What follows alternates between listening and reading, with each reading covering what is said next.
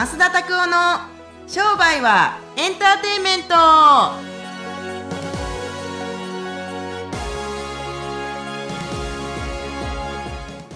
エンターテイメントはいはい、よろしくお願いします。なんかお久しぶりな感じがしますけど。そんなこと、そうですかね。まあ、はいそうそうそうそう。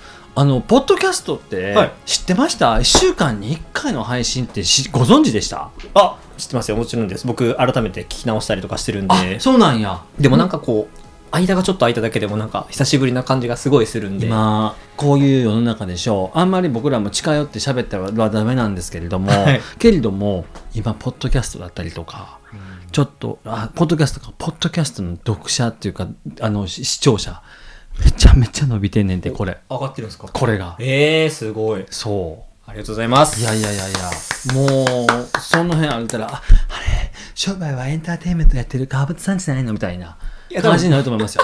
誰あいつみたいな感じになりますよ。うんそうなるやろうな。声だけやからな。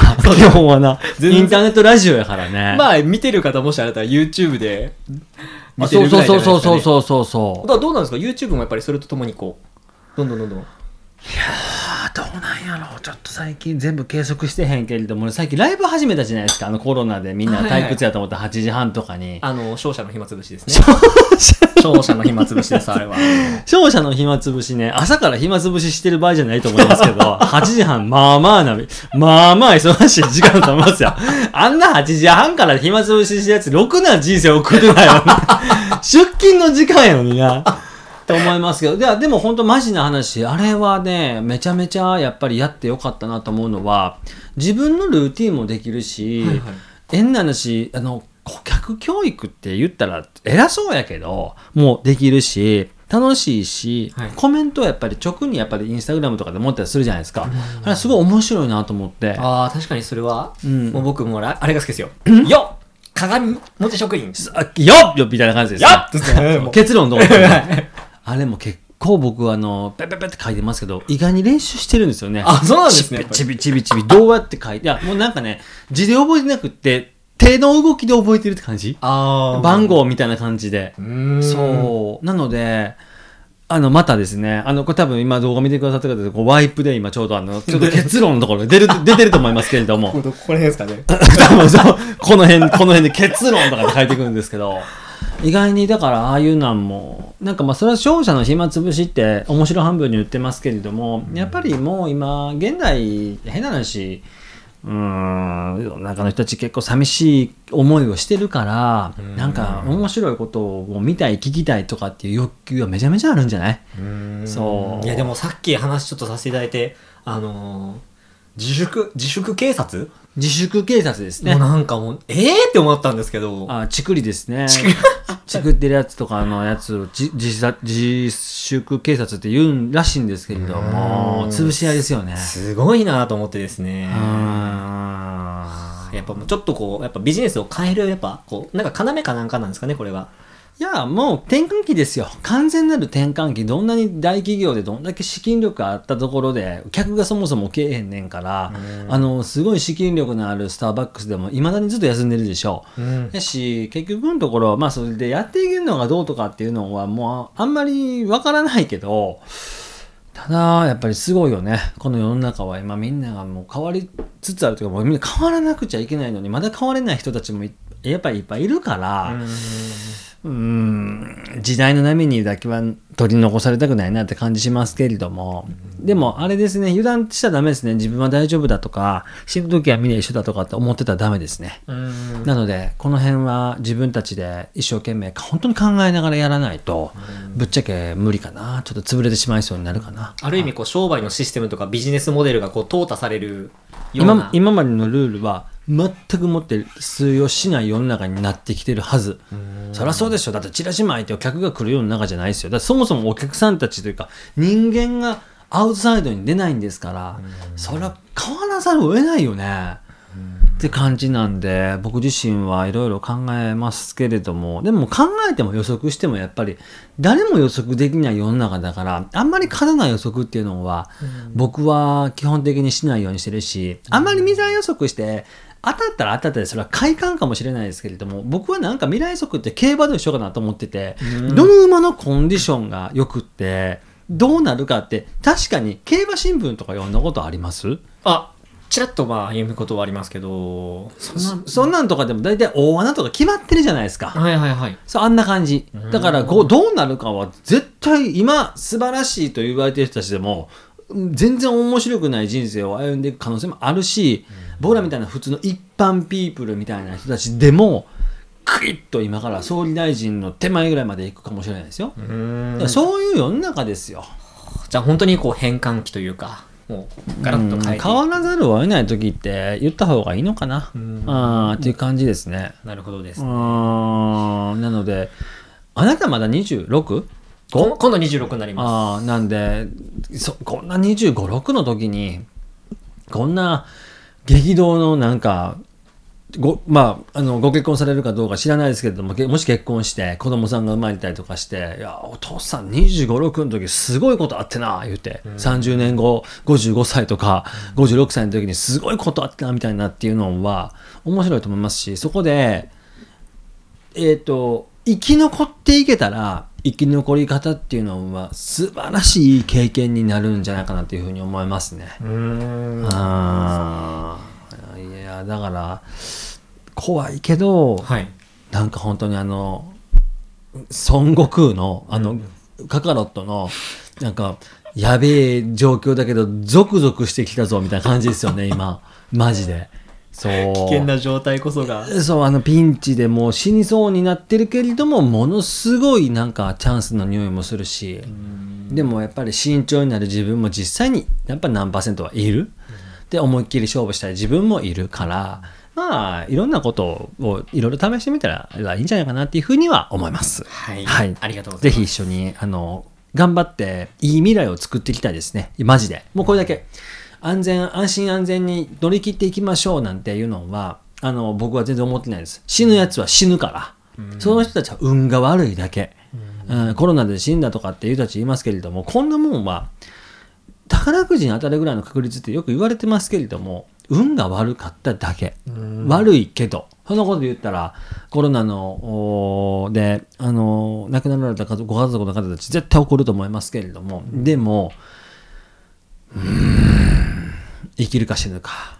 二つに一つだったら生きることを選ぶために今何をするかっていうことを考える時期でありありますよね。うんなるほどですうーん今ここで頑張り時というかうん頑張る時ですよ。頑張らなくても人たちなんて今、例えば誰もいないです。ううんん。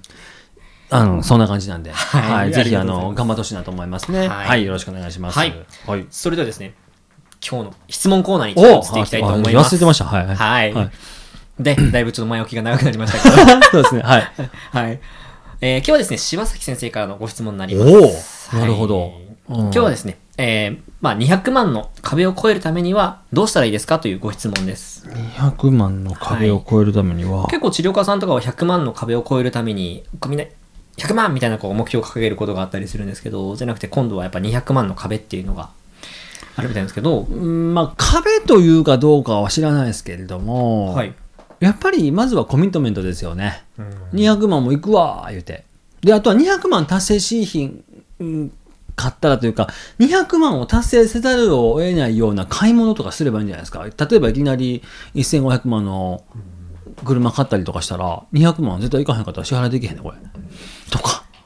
もう本当に必要なお金としていくみたいな俺はそうするかな。うーん。ああの、貯まってから買いますは遅い。うーん。僕は貯まる前に買った方がいいと思います。ので、そういう意味では、意外になんですかね、コミットメントプラス、まあ、あとはもう、度胸じゃないですかやるわって、いろんな人たちに、後先、あの考えてないというか、あの後に引けない人たちにちゃんと宣言をすることですよ。うーんうんとかだったら200万の壁なんていうのは、めちゃめちゃ簡単で3時間ぐらいで達成するんじゃない？3時間ですか ?200 万でしょ？は ?1 時間に70万売り上げたら3時間で達成できますよね。はい。新規30人とって、はいそのうちの10%の3人の人たちに70万の商品を 3, 3つ売ったら200万の壁は達成できますよね。以上、終わり。シンプル。はい。い。はい。はい。シンプルです。これがわからない人たちは、自分たちでブレーキをかけてるって思ってね。うんそっか、70万の商品とか60万の商品を4つとか、70万だったら3つで80万なら2つ半売ったら200万達成できるのか。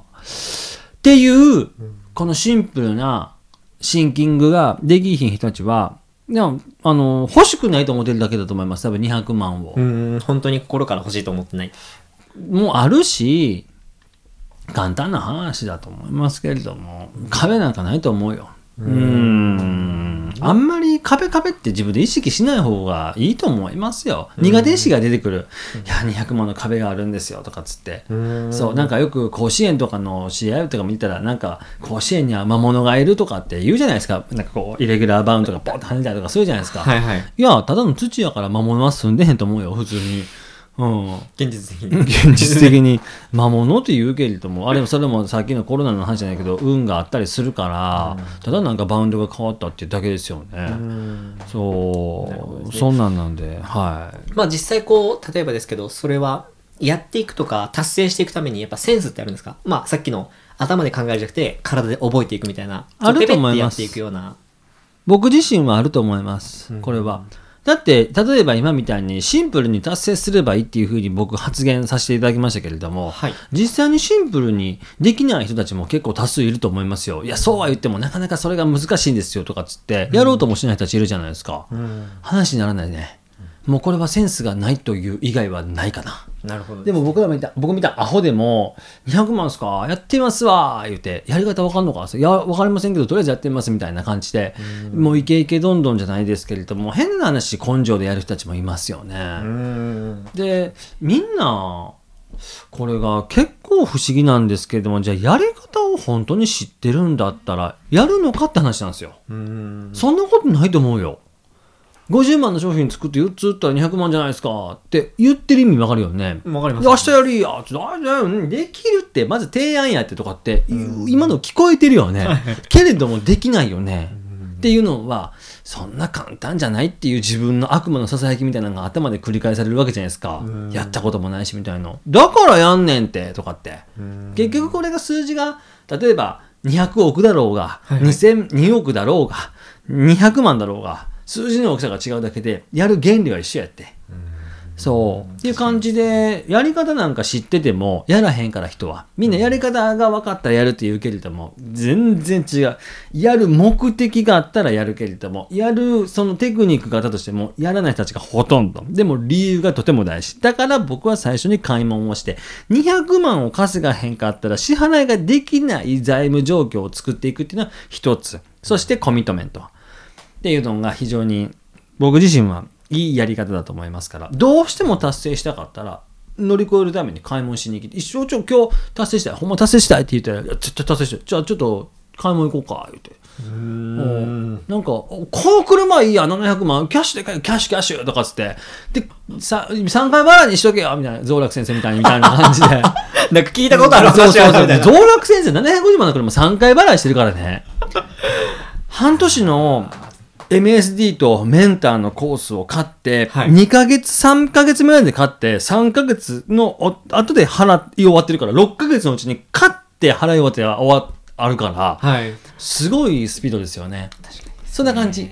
うん。そう、まあやり方がちゃんと分かってもその目的というかゴールがないと、やっぱりこう、ペッと走り出せない。無理なんじゃない？あることですね。うん。みんな間違ってるよその辺が。やり方さえ分かってたらやるのにって言うけどもうん。違うみんなやり方なんて知らん。うん。あのー知らんからやるんですよね。やってやれやった後にやり方を後から書いていくんですよ。システムっていうのも。ね、だから理屈じゃないから商売はそういうところで人それぞれやり方も違うし。そう登り方が違うからけれども頂点まで行くのはみんな変わらへんでしょ頂まで行くのは。でも登り方は左から登るのか西から登るのか真下から行くのかもうとりあえず曲がりくねっていくのかはやっぱりそれぞれ人それぞれタイプがあるから、っていう感じなんで、うん、買い物しに行ったらいいんちゃいますかね。と思いますけど、本当マジでマジで。うん、真面目な話で、本当に。はい、と思いますね。はい、ありがとうございます。はいまあ、ぜひですね、目標を達成したいものがあれば、まあ、目的をしっかり明確にするとか、自分に制限をかけるめちゃくちゃ大事ですよ、本当に。はは、まあ、コミットメントですね。まあ、い。ぜひ、いや、やった方がいい。マジで。はいぜひ皆さんやってみてください。はい。はい。ありがとうございます。はいはい。それではですね、本日の最後のコーナーですね。